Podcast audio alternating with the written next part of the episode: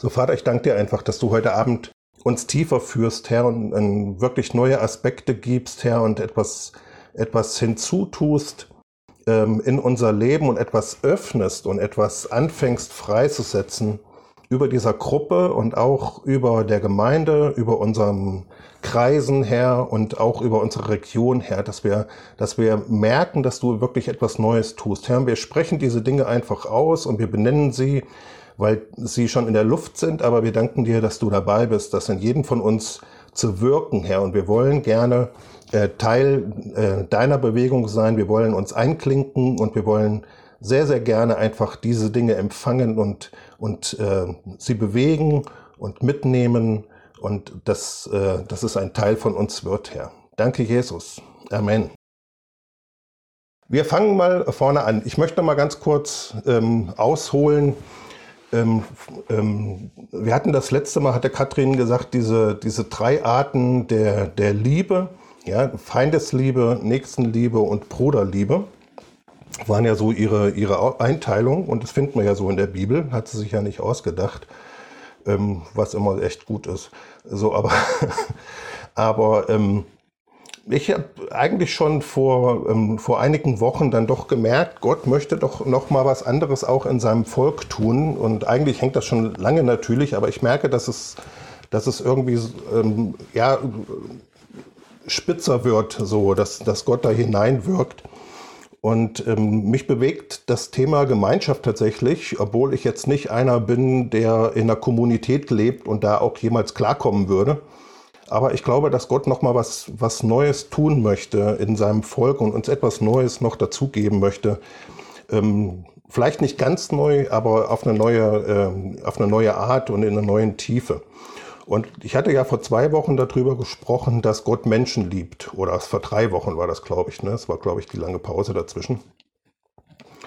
Und ähm, da hatten wir gesagt, dass ähm, Gott den Menschen in seinem Ebenbild geschaffen hat und das Ebenbild nicht bedeutet Abbild, so dass ähm, der Mensch quasi wie so ein Abdruck ist, wo Gott sich selber reingestempelt hat und der Mensch ähm, zeigt jetzt Niedrigkeit, ähm, weil, weil wie so ein Stempel in so ein, in so ein Wachs rein, das dann eben eine Vertiefung ist, wie manche das in der Kirchengeschichte gelehrt haben, sondern dass dass der Mensch ein, ein Ebenbild Gottes ist, dass Gott sich selber und seine Eigenschaften durch den Menschen ausdrückt, sichtbar werden lässt.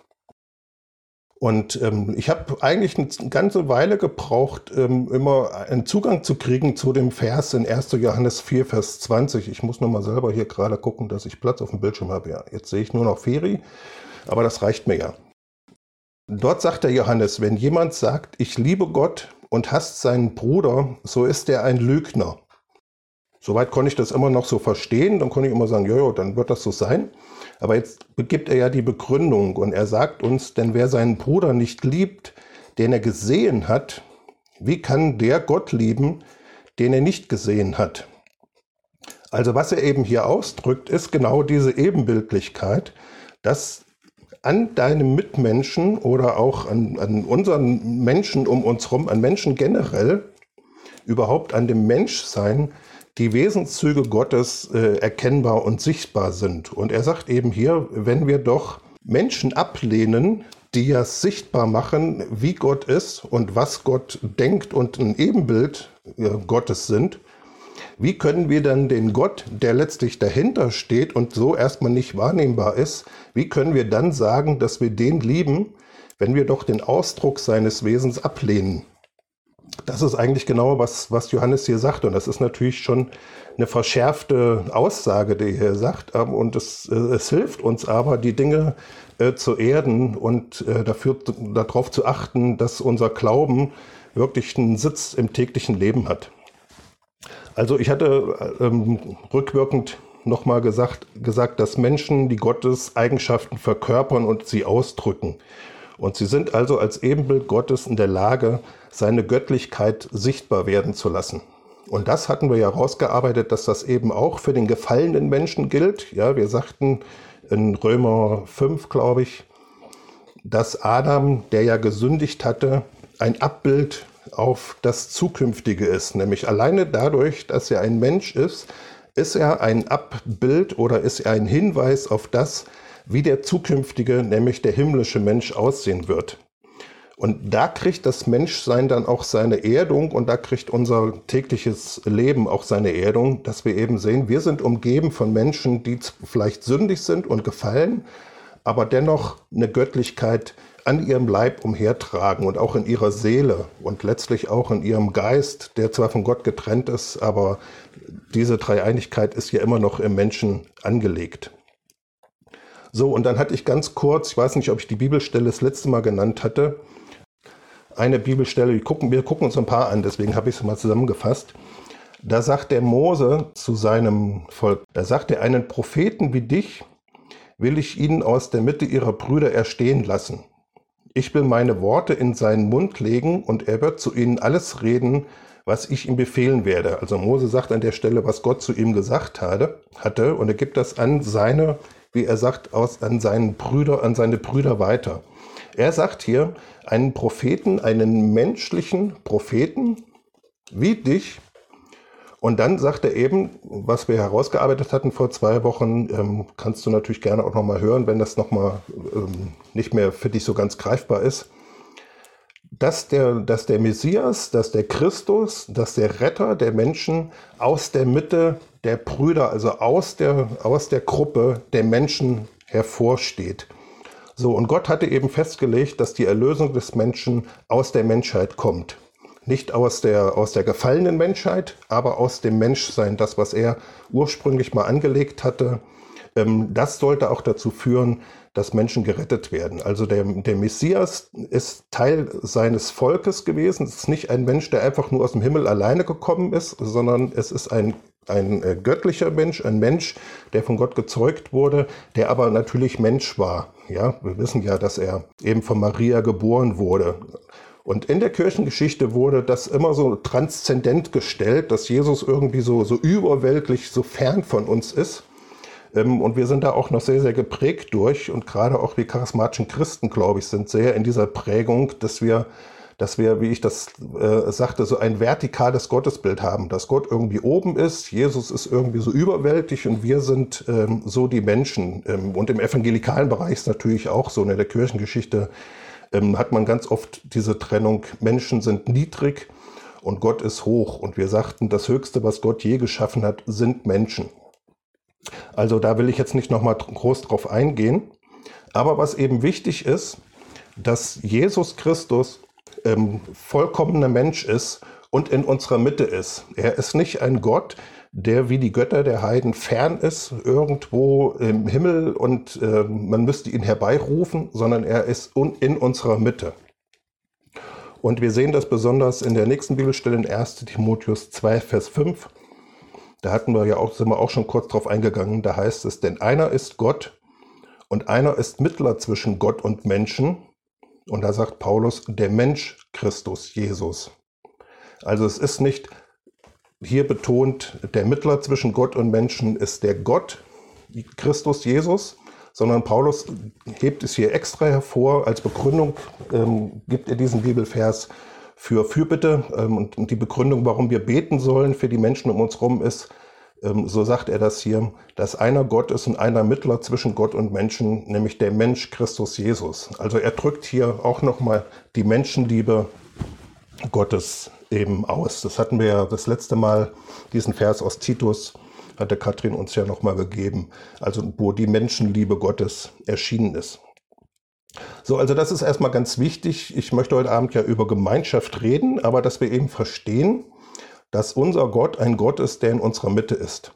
Dass unser Gott ein Gott ist, der nicht alleine im Himmel thront und irgendwo wohnt und dann uns fern wäre und auf irgendeine unbekannte Art und Weise immer hier auf der Erde irgendwie wirkt, sondern also so quasi aus der vertikalen, sondern dass er das eben, wie ich das nenne, auf der horizontalen tut, nämlich dass er in unsere Mitte gekommen ist und dann sternförmig unter den Menschen wirkt und, und seine Gaben gibt und uns begleitet. Gott ist, äh, wohnt in uns. Also das biblische Konzept, das neutestamentliche Konzept ist Christus in uns, die Hoffnung der Herrlichkeit. Das heißt nicht ein ferner Gott, sondern ein naher Gott. So, und dann gibt es noch eine ganz bekannte Bibelstelle, diese Verheißung in Jesaja, wo der, ähm, wo der Messias ähm, angekündigt wird. Und da sagt hier ähm, Jesaja als Prophetie, darum wird der Herr selbst euch ein Zeichen geben. Siehe, die Jungfrau wird schwanger werden und einen Sohn gebären und wird seinen Namen Immanuel nennen. Und an diesem Vers kann man diese, dieses Konzept eigentlich nochmal sehr, sehr gut ähm, sehen und aber auch den Gedankenfehler, den, den wir manchmal in unserem Denken haben. Wir wissen, oder vielleicht weißt du es nicht, aber die meisten haben es schon mal gehört, dass der Name Immanuel bedeutet, Gott ist mit uns. Und von unserer Prägung her und, ähm, empfinden wir das so, Gott ist mit uns, heißt, wir sind als Menschen zusammen und, und, und leben zusammen und weben und wirken zusammen und, und, und äh, leben hier auf der Erde. Und der himmlische Gott ist irgendwie jetzt im Hintergrund mit uns und wirkt irgendwie, aber er ist eben mit uns, aber nicht so richtig erkennbar. Was hier aber gemeint ist mit Immanuel, Gott ist mit uns, ist nicht so sehr, dass ein himmlischer Gott jetzt irgendwie mit uns nur ist, sondern was es eigentlich im Kern bedeutet, ist vielmehr, obwohl das Wort jetzt nicht wörtlich überliefert ist, aber ähm, oder übersetzt ist, aber es ist eigentlich von der Bedeutung heißt es eigentlich mehr Gott ist einer von uns geworden. Das ist ein ganz großer Unterschied ja, von, dem, von dem Denken her, dass Gott, unser Gott, ist einer von uns geworden. Das heißt, er ist in unsere Mitte getreten, ist ein Teil der Menschheit geworden, ist in unsere Mitte hineingetreten, um für immer, das hatten wir gerade gesagt, äh, dass eben Jesus, der Mensch Christus Jesus, der Mittler ist. Nicht als Mensch war er Mittler, sondern der Mensch Jesus Christus ist der Mittler. Er ist jetzt nicht einfach nur mit uns, sondern er ist unter uns. Jesus sagte, wo zwei oder drei in meinem Namen versammelt bin, äh, sind, da bin ich mitten unter ihnen. Er sagte nicht, da bin ich über ihnen. Er sagte, da bin ich unter ihnen. Ja, also das ist einfach nur so die Einleitung. Das ist die, äh, ein, ein, ein, eine Umkehr wirklich im Denken weg von einem Gott, der irgendwo nur fern ist und mit seiner Kraft irgendwie immer auf uns kommen muss, wobei wir lieben das, ich liebe das total, sondern hin mehr dazu, dass er ein Gott ist, der nahbar ist und der in unserer Mitte ist und der sich aus, durch Mensch, äh, Menschen ausdrückt und in Menschen umhergeht, in der Menschheit umhergeht und als Mensch auch wirkt auf der Erde. Jesus Christus ist nach wie vor Mensch, obwohl er ganz Gott ist. Das ist eben kein Widerspruch. So, er hat da hat er eigentlich Menschsein und Gottsein vereinigt. Also das ist erstmal so die, die Anfahrt, die wir nehmen wollen, ähm, dass uns das gleich äh, klar ist, dass es nicht um die Auflösung oder dass es nicht ein Widerspruch ist, Göttlichkeit, Menschlichkeit, sondern dass in der Erlösung Göttlichkeit und Mensch, Menschsein vereinigt wurden, eins gemacht wurden. Und wenn wir das in unser Denken tiefer hineinnehmen, dann äh, glaube ich, ist das die Grundlage für Gemeinschaft, weil wir dann nämlich verstehen, dass wir nicht einem fernen Gott jeder einzeln individuell dienen, sondern dass wir einem gemeinsamen Gott dienen, der in unserer Mitte ist und ähm, der auch durch meinen Bruder und meine Schwester sich mitteilt und bei mir ist. Das ist erstmal die ganz grundlegende Aussage zu dem Thema Gemeinschaft. Wichtig ist zu sehen, warum Jesus auf die Erde gekommen ist. Es gibt zwei Aufträge eigentlich oder zwei Teile in dem Erlösungswerk. Und ähm, wir haben in dieser, in dieser Schule bislang immer sehr, sehr stark den ersten Teil ähm, betont. Und das ist auch sehr, sehr wichtig, nämlich unsere Identität in Christus. Wer du in Christus bist, dass du erlöst bist, dass du erhöht wurdest und diese ganzen Sachen. Wir haben das ja letztens bei dem Intensivwochenende auch nochmal uns angeguckt und wir werden das auch immer wieder tun und das ist auch ganz, ganz wichtig, ist ein ganz wesentlicher Bestandteil. Jesus hat eine zweifache Salbung von dem Vater erhalten oder eine zwei, einen zweifachen Auftrag. Und der eine Auftrag ist, das Verhältnis der Menschen zu Gott wiederherzustellen. Das wissen wir und da leben wir drin und das möchten wir gerne natürlich immer weiter ausbauen. Wir tun nie ein, das eine auf Kosten der anderen Dinge, sondern wir wollen immer eine Ausgewogenheit in all dem haben. Das Zweite ist aber, dass Jesus auch gekommen ist, um das Verhältnis der Menschen untereinander wiederherzustellen. Das gehört zu seinem Auftrag dazu, weil in seinem Reich, sein Reich wird eben durch Friede und durch Liebe und durch Gemeinschaft ähm, geprägt und nicht durch einen individuellen Glauben an einen fernen Gott, der irgendwie nur für mich etwas tut und ich wünsche meinem Nachbarn alles Gute für sein Leben, sondern dass ich eben verbunden bin mit anderen Menschen und dass meine Beziehung ähm, wiederhergestellt wird zu anderen Menschen. So, und wenn wir jetzt aber mal uns noch tiefer daran robben an dieses Thema, dann wird uns sicherlich ziemlich klar und ziemlich schnell klar, dass das Verhältnis, äh, welches wiederhergestellt werden muss, sehr oft oder zumindest da, wo, wo dann wirklich, mein Vater würde sagen, der Frosch die Haare hat oder wo es halt wirklich dann äh, relevant wird, ähm, immer in den Verhältnissen sind zu den Menschen, die uns wert und teuer sind. Also das Verhältnis äh, in, in, der Feindschaft äh, ist zerstört, wenn Menschen Feinde sind.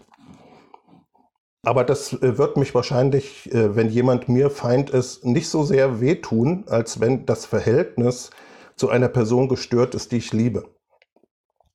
Wo ich eine Verbindung habe. Und ähm, genauso werde ich vielleicht nicht unbedingt einen großen Druckpunkt in meinem Leben haben, dass ich irgendwie nicht so nah an meinen, an meinen Nächsten rankomme, an meinen Nachbarn oder an irgendeinen Menschen, dem ich vielleicht täglich auch begegne, den ich auch achte, dem ich auch helfen will oder sowas, aber wo ich nicht drunter leide, wenn die Beziehung äh, irgendwie ein bisschen betrübt ist.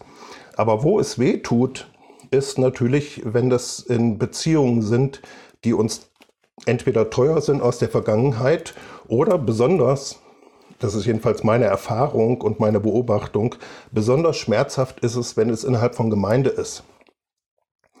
Ähm, ich bin selber da durch Zeiten durchgegangen, von daher weiß ich, dass das nichts Theoretisches ist, sondern ich kenne diese Dinge ähm, an meinem eigenen Leib. Beziehungen, die innerhalb der Gemeinde zu Bruch gehen oder, oder äh, betrübt werden, tun besonders weh, weil wir als Menschen eben innerhalb der Gemeinde unser Herz total öffnen und uns wirklich aufeinander einlassen und da mit ganzem Herzen ja auch mitgehen, weil wir eben überzeugt sind, dass unser Glaube ähm, auch die Antwort ist, gehen wir mit ganzem Herzen in Gemeinde hinein und sind natürlich dort besonders verletzlich, weil wir uns dort öffnen, weil wir, weil wir uns dort transparent machen, weil wir ein Stück weit eine tiefere, innigere Beziehung zu Menschen vielleicht leben, als wir das mit unserem Nachbarn oder mit unserem Feind tun würden. Und deswegen ist es total wichtig für Gemeinde heute, und auch war schon immer so, aber ich glaube, das ist jetzt etwas, was der Heilige Geist schon auch betont, dass das Verhältnis der Christen komplett wiederhergestellt wird. Und das fängt erstmal an, dass das Verhältnis deines Nächsten innerhalb der, ähm, der Gemeinde wiederhergestellt wird. Also zu den Leuten, zu denen du eine Beziehung hast. Jeder von uns hat ja, also wenn wir im Jesuszentrum jetzt mal sind, nicht mit jedem eine Beziehung. Aber jeder hat irgendwelche ähm, Connections oder Beziehungen oder irgendwas äh, schon gehabt mit Geschwistern, wo er sich vielleicht eine blutige Nase geholt hat oder wo er einfach gelernt hat, da ziehe ich mich lieber mal zurück, das, das ist verletzend. Also jeder, ähm, glaube ich, der ein bisschen langjährig Christ ist, trägt solche Dinge in seinem Leben, zu, vielleicht nicht immer, aber zu bestimmten Zeiten umher. Und ich glaube, dass der Heilige Geist auch genau dort hinein will, um uns Christen letztlich wieder gemeinschaftsfähig zu machen, jedes Mal. Das ist, das ist ein fortwährender Prozess. Man wird nicht an einem Tag in seinem Leben plötzlich gemeinschaftsfähig und ist es dann für immer, sondern es ist eine immer fortwährende Wiederherstellung. Aber der Auftrag Gottes und der Auftrag Jesu ist eben nicht nur, unsere individuelle Beziehung zu Gott immer wieder ähm, herzustellen, sondern auch unseren, unsere Beziehung innerhalb von Gemeinde immer wieder herzustellen. So, und jetzt gucken wir dazu mal uns ein paar Bibelstellen an. Hier steht Vers 18, ich glaube, es ist aber ab Vers 19. Genau, es ist ab Vers 19. Epheser 2, ab Vers 19. Und hier sagt jetzt der Apostel Paulus von uns, so seid ihr nun nicht mehr Fremde und Nichtbürger, sondern ihr seid Mitbürger der Heiligen und Gottes Hausgenossen also schon mal gleich die Betonung, ihr seid, ihr habt zwei Beziehungen, Beziehungen in zwei Richtungen, nämlich einmal zu den Heiligen und zu Gott. Wir sind Gottes Hausgenossen und wir sind Mitbürger der Heiligen. Und jetzt sagt er, ihr seid aufgebaut auf der Grundlage der Apostel und Propheten, wobei Christus Jesus selbst Eckstein ist. So, Jesus Christus ist Eckstein eines geistigen Hauses, wo Paulus hier sagt, dass dieses Haus aus Menschen besteht. In Vers 21 sagte ihm jetzt, in ihm zusammengefügt wächst der ganze Bau zu einem heiligen Tempel im Herrn. Und in ihm werdet auch ihr mit aufgebaut zu einer Behausung Gottes im Geist. Also das ist etwas, was, glaube ich, total auf der Agenda Gottes steht, nämlich einen geistigen Tempel zu bauen. Wir sind stark in unserer westlichen Kultur da drin, Organisationen oder irgendwelche äußerlichen Dinge zu bauen. Und das ist auch nicht schlimm. Das, das ist unsere Stärke kulturell. Das ist auch gut. Aber es ist nicht äh, das Alleinige und es ist schon gar nicht ähm, das Maßgebliche, sondern was maßgeblich ist und was äh, zur Jüngerschaft dazugehört ist, dass wir zusammengefügt werden als Menschen. Also wenn Jesus Gemeinde baut, dann baut er nicht Organisationen in erster Linie, obwohl Organisationen, wie gesagt, auch manchmal sehr leistungsstark sind, zu Zeiten als Gefäß dienen können, zu anderen Zeiten vielleicht nicht mehr tauglich sind, das soll uns jetzt nicht beschäftigen. Aber wir als Menschen werden zusammengefügt. Und dadurch, dass wir zusammengefügt werden, wächst der ganze Bau, nämlich zu einem heiligen Tempel im Herrn. Und der Tempel ist eben der Ort, wo der Geist Gottes, wo Gott wohnt, wo der Geist Gottes den Raum erfüllt. Und das ist etwas, ähm, was wir natürlich auch sehen wollen, ist, dass jeder von uns nicht nur eine individuelle Beziehung zu Gott hat und sich stärkt in seiner Identität in Christus, sondern dass jeder von uns auch zusammengefügt wird und mit den anderen zusammenwächst und dass wir mit ihm auch aufgebaut werden zu einer Behausung Gottes im Geist. Das heißt, Gott möchte nicht nur in jedem Einzelnen von uns wohnen, obwohl er das tut, sondern er möchte auch quasi in unserer Beziehung untereinander wohnen. Es ist etwas, wo wir miteinander in einer, in einer Kraftbeziehung stehen und in dieser Beziehung wohnt Gott. Also zwischen den Menschen. Ja, das ist, das ist eben, was es bedeutet, äh, Immanuel, Gott ist einer von uns. Das heißt, er ist mit uns, heißt eigentlich, er ist ähm, zwischen uns. Eigentlich heißt es dort wörtlich, er ist gegen uns, was aber ähm, gegen, aber im Sinne von uns zugewandt. Er schaut in unsere Richtung, er ist mit ganzem Herzen in unserer Nähe, in unserer Gegenwart. Also Gott liebt Menschen und er möchte sich unter Menschen bewegen. Ein ganz wichtiger Aspekt von Jüngerschaft. So, und dann gucken wir uns noch diesen Bibelvers an, dann haben wir schon die meisten durch. Und die heißt es jetzt, aus ihm wird der ganze Leib zusammengefügt und verbunden durch jedes der unterstützende, dienende Gelenk, entsprechend der Wirksamkeit nach dem Maß jedes einzelnen Teils. Und so wirkt er das Wachstum des Leibes zu seiner Selbstauferbauung in Liebe. Wir kennen das als Christen, dass wir uns selber auferbauen, indem wir in Sprachen reden, indem wir uns in unserer eigenen Identität in Christus stärken.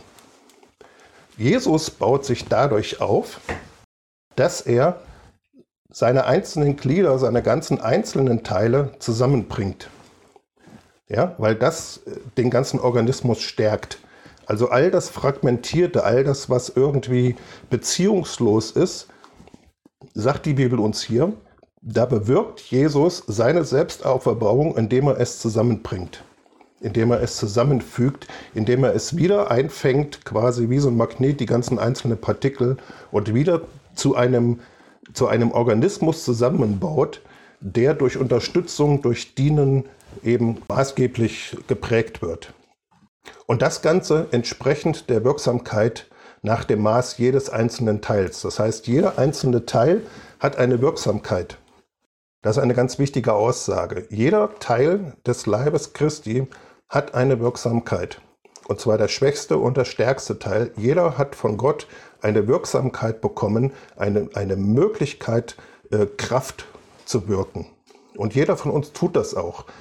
es kann auch sein, dass es Teile gibt, die eine negative Wirksamkeit entfalten. Das ist natürlich klar, das kennen wir auch. Also ich kenne das aus Gemeinde jedenfalls, ähm, aus der Historie, aus meiner eigenen Vergangenheit und so weiter. Aber jeder von uns hat eine Wirksamkeit. Das heißt, in dem Maße, wie jeder von uns seine Wirksamkeit in Christus stärkt, wird auch der Leib selbst auferbaut und zusammenkommen.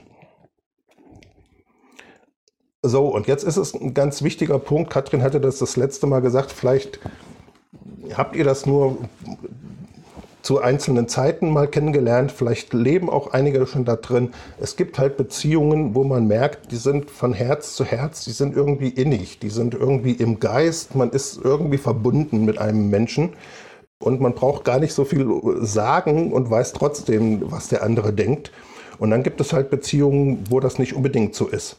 Und ich glaube, dass, dass Gottes Absicht total ist, dass er Menschen in einer neuen Art und Weise oder in einer tieferen Art und Weise miteinander verbinden will. Weil ich daran glaube, dass, die, dass ähm, der Sündenfall dazu geführt hat, dass Menschen voneinander entfremdet sind.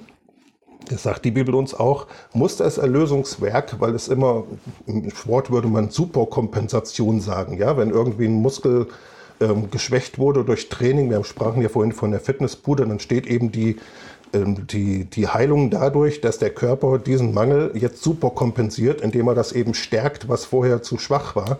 Und so glaube ich, dass auch die Erlösung ist, das, was vorher geschwächt war, wird übererfüllt in dem Erlösungswerk, damit es dann umso stärker ist. Und das Erlösungswerk unter, ähm, enthält auch für dich, dass Jesus dich im Geist mit anderen Menschen verbindet. Dass es eine tiefere und schönere und eine reinere Verbindung von deinem Herzen zu dem Herzen anderer Menschen gibt, als das im rein natürlichen, im rein alten Leben möglich wäre. Weil er eben als der Herr des Leibes einen Organismus baut von Menschen, die untereinander verbunden sind. So, und das ist erstmal der, der erste Punkt, glaube ich, für uns, in dem, in dem Ganzen für die Zukunft, weil wir wollen ja einen Grundstein auch legen ähm, für die Zukunft. Wir wollen ja Dinge äh, aussprechen, damit sie überhaupt erst zustande kommen. Ja, wir wollen Dinge aussehen, damit sie wachsen können. Wir, wir ernten nicht am Anfang und säen später, sondern wir sehen erst und ernten später. So, Teilhaberschaft, und das ist ein ganz wichtiger Punkt, auf den ich heute Abend noch mal ein paar Minuten länger eingehen will. Diese Teilhaberschaft oder diese Gemeinschaft, das griechische Wort heißt Koinonia. Aber Gemeinschaft bedeutet, dass jedes einzelne Teil etwas gibt und etwas empfängt. Im Englischen würde man sagen Exchange, Austausch ist im Deutschen nicht ganz äh, so damit ähm, belegt, aber es bedeutet Teilhaberschaft. So, wir hatten gesagt, dass wir Teilhaber Christi geworden sind. Das hatten wir auch bei dem Intensivwochenende uns ja angeguckt, dass Gott sich entschlossen hat, in der Erlösung uns zu seinen Teilhabern zu machen.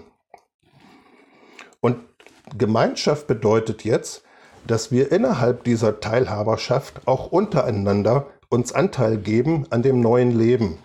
Und da ist, glaube ich, wo es wo ein echter Druckpunkt bei Christen ist, weil wir ganz oft meinen, dass Gemeinschaft etwas ist, wo wir einfach zusammenkommen. Also ich, ich unterscheide für mich immer zwischen Gemeinschaft und Gesellschaft. Du kannst mit Menschen zusammen sein und es ist auch eine schöne Zeit und man isst Kuchen und man hat eine schöne Zeit zusammen. Aber eine andere Qualität ist noch, indem du in einen Austausch kommst, wo du merkst, dass dort eine geistige Verbindung ist. Dass das nicht nur ein Geplänkel ist oder man sich mal so ein bisschen austauscht wie auch mit einem Arbeitskollegen, sondern dass es etwas tiefer geht und dass du merkst, diese Beziehung, die stärkt mich. Also wenn ich mit einem Arbeitskollegen rede, dann finde ich das immer ganz nett und dann lege ich auf und dann freue ich mich, war ein schönes Gespräch.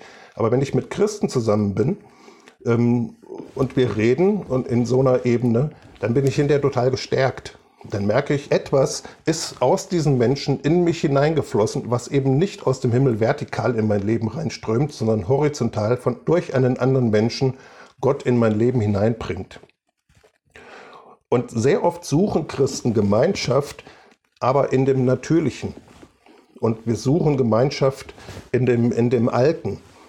Und es gibt aber keine herzliche Verbindung der Christen untereinander in dem alten Leben, sondern die Verbindung ist in dem neuen Leben. Und das ist ein ganz, ganz wichtiger Punkt. Also Christus gibt uns Anteil an seinem Leben und zwar auch durch den anderen, in dem Gott lebt. Ich sehe jetzt hier auf, meiner, auf meinem äh, Bildschirm, weil ich ja die, äh, den, die PowerPoint offen habe, ich sehe jetzt nur den Feri gerade. So, Feri ist ein Mann, in dem wohnt Gott. Wenn ich mit Feri spreche, dann hat er Aspekte und Komponente von Gott in seinem Leben und wenn er den Ausdruck gibt, dann kann ich etwas empfangen, was ich persönlich von Gott so vielleicht gar nicht hören würde. Weil durch meine Persönlichkeit es wie so ein Filter ist und ich diesen Aspekt einfach nicht in mir trage.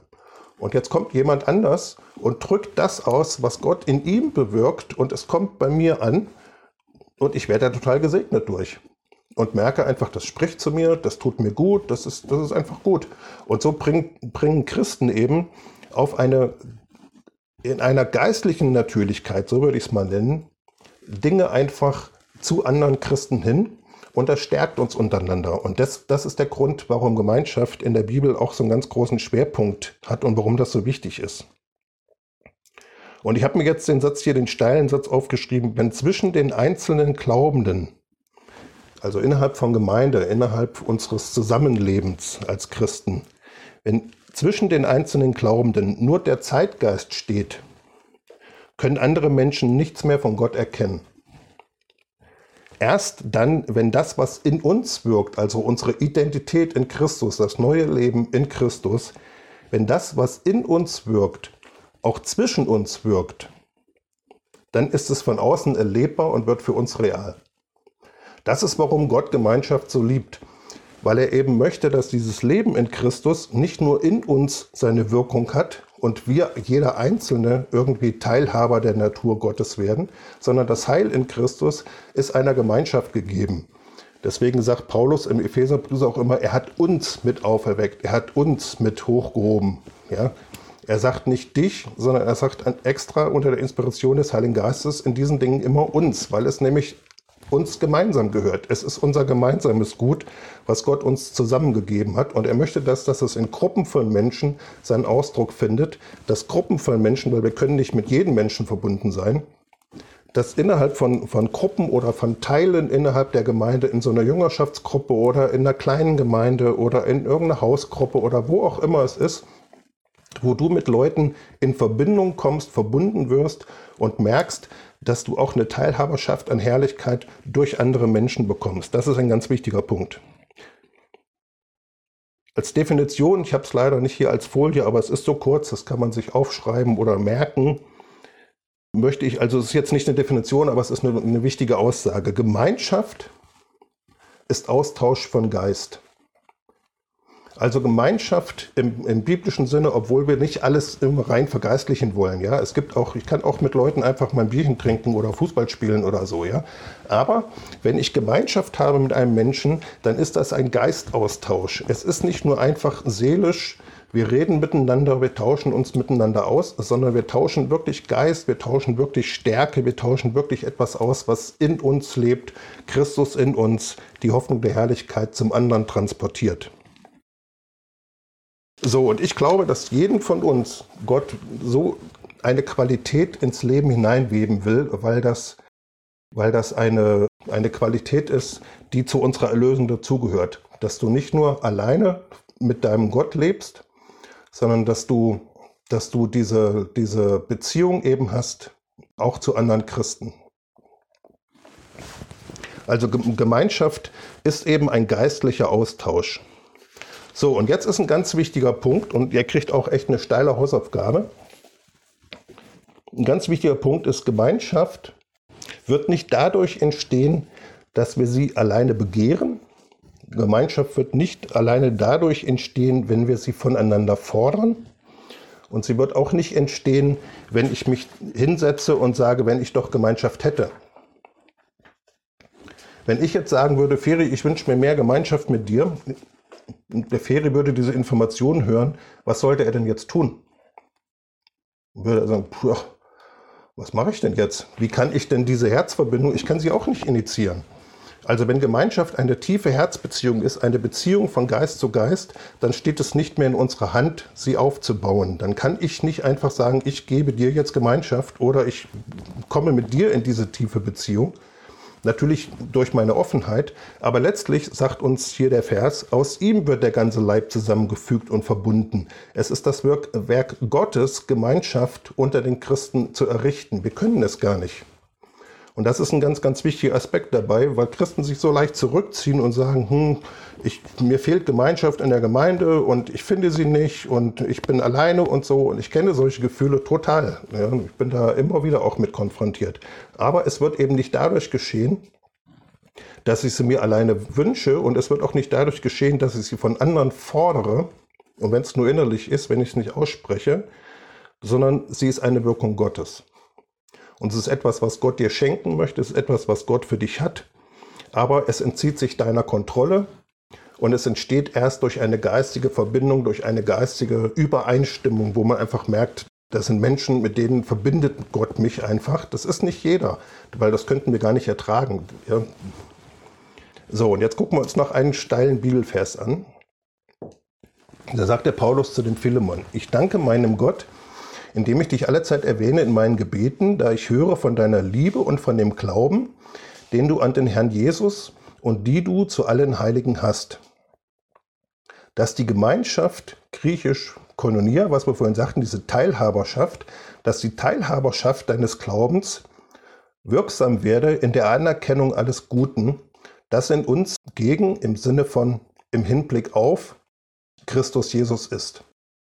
Also was er hier sagt ist, dass die Gemeinschaft unter den Christen, die Gemeinschaft von dir zu deinen Geschwistern, die Gemeinschaft von dir in Gemeinde hinein, dadurch erst wirksam wird, dass du anerkennst, was an Guten in Christus, das Leben in Christus, in dir ist und in deinem Nächsten. Erst in dem Augenblick, wo ich meinen Nächsten und mich selber in Christus sehe, wirkt die Gemeinschaft wirksam. Wir können keine Gemeinschaft haben, ohne gestärkt zu sein in der Identität in Christus. Ohne, deswegen ist das in der Schule, glaube ich, auch wirklich ein guter Rein, eine gute Reihenfolge. Wir können nicht miteinander verwoben sein und diese Herzensbeziehung, diese tiefere Innigkeit untereinander unter den Christen haben, wenn nicht jeder weiß, was ihm in Christus gegeben ist und was dem anderen in Christus gegeben ist. Weil die, die Gemeinschaft wird wirksam in der Anerkennung dessen, was Gott in Christus, in meinen Bruder, in meine Schwester und in mich hineingelegt hat. Und ich glaube, dass Gemeinschaft entsteht in der Stärke Gottes. Und oft suchen Christen Gemeinschaft in der Schwäche. Kannst du für mich beten? Mir geht es nicht gut. Das ist ein wichtiger Aspekt. Wir alle haben unsere schwachen Punkte. Das ist ja gar keine Frage. Und das will auch niemand uns nehmen. Ich bin da total dafür. Aber eine tiefe Gemeinschaft entsteht, wenn du dich in deiner Identität in Christus stärkst und daraus resultierend mit deinen Geschwistern zusammenkommst. Das ist ein ganz wichtiger Punkt, wo ganz viele Christen sehr auf die Nase gefallen sind, nämlich im Natürlichen zu bleiben, im Natürlichen zu leben und dann zu hoffen, dass sie verbunden werden mit, mit anderen Christen. Und das funktioniert nicht, weil das im alten Leben ist. Die Verbindung läuft über das neue Leben. Ich habe es mal bildlich gemacht. Ja, wir kennen das von dem, von dem Zoom-Wochenende. Das ist die Erlösung verbildlicht nochmal dargestellt. Ja. Wir als Mensch mit Christus gekreuzigt, mit Christus begraben, mit Christus erhoben. Und die Gemeinschaft ist hier. Gemeinschaft findet nicht im seelischen alleine oder im alten statt, sondern die Gemeinschaft ist in dem neuen Leib. Dort kommen wir zusammen und dort werden unsere Herzen verbunden und dort werden wir gestärkt und merken wir, dass Gott uns untereinander verbindet, weil das nämlich der Dienst Jesu an sich selber ist. Er stärkt und baut sich selber auf, indem er uns untereinander verbindet. Also es ist eine geistige Beziehung, die wir nicht selber bewirken können, sondern für die wir nur offen sein können und ähm, die Gott uns ganz neu geben möchte. So, und dann gibt es gewisse Hindernisse, die ich euch auch nochmal dann schriftlich per Mail zuschicke. Ich will da jetzt nur ganz kurz drüber gehen. Und wo ihr dann als Hausaufgabe kriegt, euch mit diesen Dingen zu konfrontieren und einfach mal zu gucken, was dort vielleicht zwischen euch steht oder wo ihr einfach merkt, das ist ein Druckpunkt. Also Hindernisse, um in so eine tiefere Verbindung von Herz zu Herz mit anderen Christen zu kommen, ohne dass du sie einforderst, ist zum einen Resignation. Menschen resignieren an diesem Punkt, sagen, habe ich schon versucht, hat nicht funktioniert, will ich nicht mehr. Oder Unglauben, ja, Gott wird mir das nicht schenken wollen. Ne? Allen anderen gibt er das, aber mir ja nicht. Kann eine echte Belastung sein, ne, wenn du so unterwegs bist was dich vielleicht auch trennt oder die Verbindung von, von deinem Herz mit anderen Herzen nicht möglich macht, sind, wenn da Belastungen sind an diesem Punkt, Verletzungen, die du nicht ausräumst, wo du auch nicht bereit bist, sie auszuräumen und zu sagen, okay, da ist, sind Dinge vorgefallen, da sind Dinge passiert und an denen halte ich fest. Das wird dazu führen, dass du nicht mehr gemeinschaftsfähig wirst. Ja, wo du da einfach merkst, ich will, will keine Gemeinschaft, weil das tut so weh. So, das sind Punkte, die der Geist Gottes sicherlich ausräumen will in jedem von uns. Ein anderer Punkt, den die Bibel uns nennt, das finden wir in den Johannesbriefen, ist, dass wir nicht im Licht leben. Ja, wenn du Dienstag, Mittwoch, Donnerstag und Freitag dein eigenes Ding machst und dann erst so gegen Gottesdienst oder gegen Wochenende langsam wieder in die Heiligkeit zurückkehrst, dann wirst du auch am Sonntag keine Herz-zu-Herz-Beziehung zu deinen Geschwistern feststellen, ja, weil es ist Leben im Licht täglich was dann eine geistige Wirkung ist, dass du miteinander verbunden wirst. Wenn du dich ähm, nicht stärkst in deinem Gott, in deiner Identität in Christus, dann wirst du diese Beziehung zu deinem Nächsten, die wird nicht ähm, etabliert sein, die wird nicht stark sein, die wird nicht tragfähig sein und die wird für dich dann auch nicht spürbar. Also vielleicht solche Sachen wie Unvergebenheit oder Groll, die Menschen trennen, ja. Und wenn das in deinem Herzen ist, auch zu anderen Christen, dann ist es ja klar, dass da keine wirkliche innige Beziehung äh, mehr fühlbar sein wird. Ein anderes Hindernis, ich gehe mal schnell durch, nur das, was wir schon mal gehört haben, du kannst ja für dich den Spot schreiben, wenn du irgendwas hast, ist, dass du klein in deinem Denken bist. Dass du, ja, und, und viele Christen sind äh, in ihrem Denken klein und verstehen nicht, dass sie das Gleiche in Christus geerbt haben, wie jeder andere Christ auch. Und ziehen sich dann immer in sich zurück und sagen, ja, aber hm, nee, ich kann ja da keine Herz-zu-Herz-Beziehung aufbauen, weil ich bin, ich bin klein und die, die anderen sind so stark. Und wenn du so von dir denkst, wenn du dich selber klein machst, wirst du keine wirkliche biblische Gemeinschaft erleben, weil sie eben in Christus ist, weil sie und Christus ist der Raum, wo Stärke ist, wo Größe ist, wo Herrlichkeit ist. Also das ist sehr wichtig, mit diesen Dingen sich zu beschäftigen, weil der Geist Gottes möchte seine Gemeinde in Gemeinschaft hineinführen. Aber es ist nicht in Kleinheit, sondern es ist in Größe. Es ist nicht im alten Leben, es ist im neuen. Dann vielleicht stolz auf eine schlechte Weise etwas Besonderes sein zu wollen. Menschen, die immer etwas Besonderes sein wollen, versuchen eigentlich immer über diese horizontale Ebene zu ihren Geschwistern hinauszukommen, um irgendwie oben zu stehen. Und wenn es nur in ihrem eigenen Denken ist. Und das verhindert total, dass sie mit anderen Menschen äh, wirklich verbunden werden können, weil sie immer eine Extrastellung haben wollen in ihrem, in ihrem Herzen. Und das wird auch nicht funktionieren. Du wirst so nicht mit anderen Menschen verbunden werden können. Ein, anderer, ein anderes Hindernis ist Kritik dass du Menschen kritisierst. In dem Augenblick, wo du eine kritische Haltung zu anderen Christen einnimmst, auch wirst du keine Gemeinschaft mit ihnen haben können, weil Gemeinschaft etwas mit Liebe ist und mit Innigkeit. Vielleicht ist sowas wie Individualismus oder Unabhängigkeit ein, ein Punkt, dass du sagst, ich mache mein eigenes Ding. Und dann wirst du nicht mehr Teil, in der Zukunft wirst du nicht mehr Teil in der Bewegung des Heiligen Geistes sein, weil Gott nämlich das Zeitalter des Individualismus beendet in unserer, in unserer Gesellschaft und das Zeitalter von Gemeinschaft und von Leib und von diesen Dingen äh, schon längst eingeläutet hat. Also Unabhängigkeit. Ich möchte für mich selber, ich will nicht, dass Leute mir sagen, wie ich zu leben habe und was ich zu tun habe. Ich möchte nicht, dass Leute in mein Leben reingucken. Ich mache mein eigenes Ding. Ist das Gegenteil von Gemeinschaft. Und dann ein großer Punkt, glaube ich, ähm, und da haben viele Menschen mit zu tun, ist eine Scham. Ja, ich kann nicht mit Menschen verbunden werden, weil dann gucken sie hinter meine Fassade, dann sehen sie hinter meine Maske und das kann ich nicht aushalten. Ja, vielleicht ist das auch sowas wie Minderwertigkeit. Und ich glaube, dass, ich sage das ja nicht, um, um, um uns mal so richtig in diesen Dingen rühren zu lassen, sondern weil ich glaube, dass der Heilige Geist an diese Punkte ran will, damit wir diese Stärke in Christus wirklich erleben, damit das in unser Leben hineinkommt, weil der Teufel weiß ganz genau, wenn er dich separat hält, dann er, hat er leichtes Spiel mit dir. Aber wenn du mit Leuten verbunden wirst, Herz zu Herz, die sofort merken, wenn es dir nicht gut geht und die dich konfrontieren, wenn irgendwas ist, dann bist du eingewoben in so ein Netz von Stärke und dann kann er dich nicht mehr abräumen. Und das, deswegen ist das ein ganz äh, großer Punkt. Und jede, jede Ermutigung in diesem Punkt, stell dich diesen Themen, geh dort wirklich rein, guck, dass du wirklich mit Macht in das Thema Gemeinschaft reindrückst in den nächsten Wochen, weil das für dich ähm, zum einen etwas ist, was eine Riesenthermik auslöst, äh, die dich nach oben bringt und zum anderen ist es eben ein Schub. So, und jetzt sollen meine Worte auch zu Ende sein. Hausaufgabe, ich schicke sie halt, wie gesagt, nochmal rum dass ihr euch drei Fragen stellt. Oder eigentlich sind es vier, aber sie gehören so ein bisschen zusammen. Nämlich das eine, was muss passieren, damit, ich schreibe es euch, wie gesagt, braucht sie nicht aufschreiben. Was muss passieren, damit Gemeinschaft in deinem Leben wächst oder entsteht? Dass du dir überhaupt erstmal dich selber spiegelst und sagst, ja, was müsste denn eigentlich passieren, damit das in meinem Leben wirksam werden kann? Ein zweiter äh, Punkt sind nur drei Worte. Willst du sie? Das ist, klingt so trivial, aber wollen wir das? Und dann ähm, die Frage, was kannst du jetzt tun? So, das sind die Fragen. Und dann, dass du die Zeit wirklich nimmst, dir das wirklich reservierst. Ich bin ein ganz großer Fan davon, sich Zeit zu reservieren vor dem Herrn, um Themen zu bewegen. Nimm dir Zeit und bete dafür. Aber ich schreibe extra dazu im Glauben.